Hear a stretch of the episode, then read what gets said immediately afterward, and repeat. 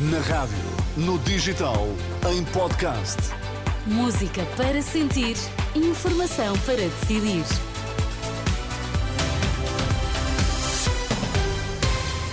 Vamos saber quais as notícias que estão a marcar a atualidade. Começamos pelos títulos em destaque nesta edição da meia-noite. A extrema-direita está perto de vencer as eleições desta quarta-feira na Holanda. Os juízes dizem ser precipitada a autêntica caça ao Ministério Público gerada pela Operação Influencer. Na Holanda, o Partido pela Liberdade, de extrema-direita, deve conseguir o maior número de assentos nas eleições legislativas desta quarta-feira, embora sem conseguir formar governo sozinho e com dificuldades para construir coligações. Tudo aponta, segundo as sondagens à boca das urnas, que o partido liderado por Gert Wilders deverá conseguir 35 lugares no Parlamento, mais oito do que o seu principal rival, a aliança entre o Partido Trabalhista e os Verdes, liderada por Franz Timmermans, que deverá alcançar 26 lugares. Por cá, caso influencer, há uma precipitada febre de caça ao Ministério Público público, é o que diz o presidente da Associação Sindical dos Juízes Portugueses em entrevista à Renascença. Manuel Ramos Soares afirma que as considerações vindas a público são prematuras.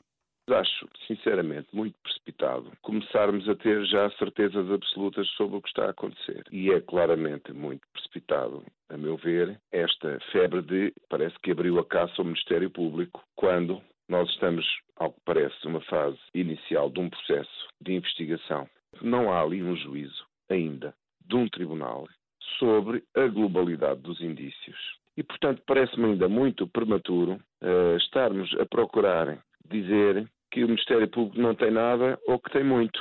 E também é, e aí francamente até incompreensível, poder-se dizer que o Ministério Público não pode abrir uma investigação que vise o Primeiro-Ministro se não tiver a certeza absoluta que o Primeiro-Ministro vai ser condenado.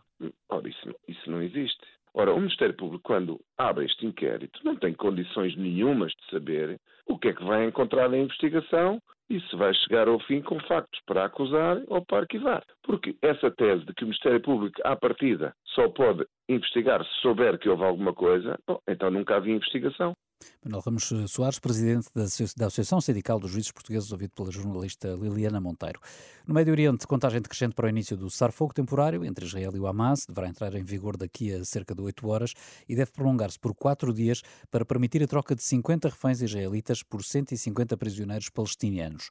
Em declarações à Renascença, o Major-General Carlos Branco acredita na boa-fé que esteve na base deste acordo, mas alerta que não é isento de riscos e entende que tanto o Hamas como o exército israelita podem aproveitar estes dias para se reorganizarem?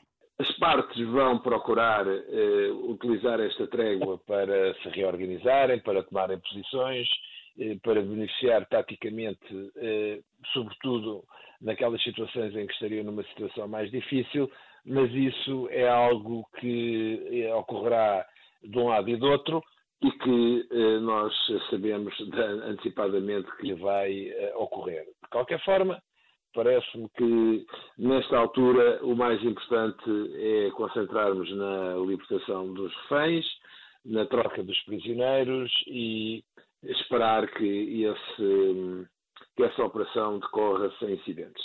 Major-General Carlos Branco diz ainda, em declarações à jornalista Marisa Gonçalves, que não acredita que venha a seguir-se uma iniciativa diplomática para colocar um ponto final no conflito. Antes, pelo contrário, diz que vão regressar os eh, combates.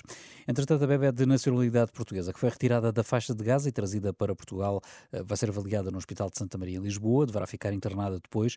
Informação avançada pela CNN Portugal. A menina de um ano e meio de idade foi retirada da faixa de Gaza após os familiares terem morrido num bombardeamento israelita no sul do território e foi retirada através eh, do Egito.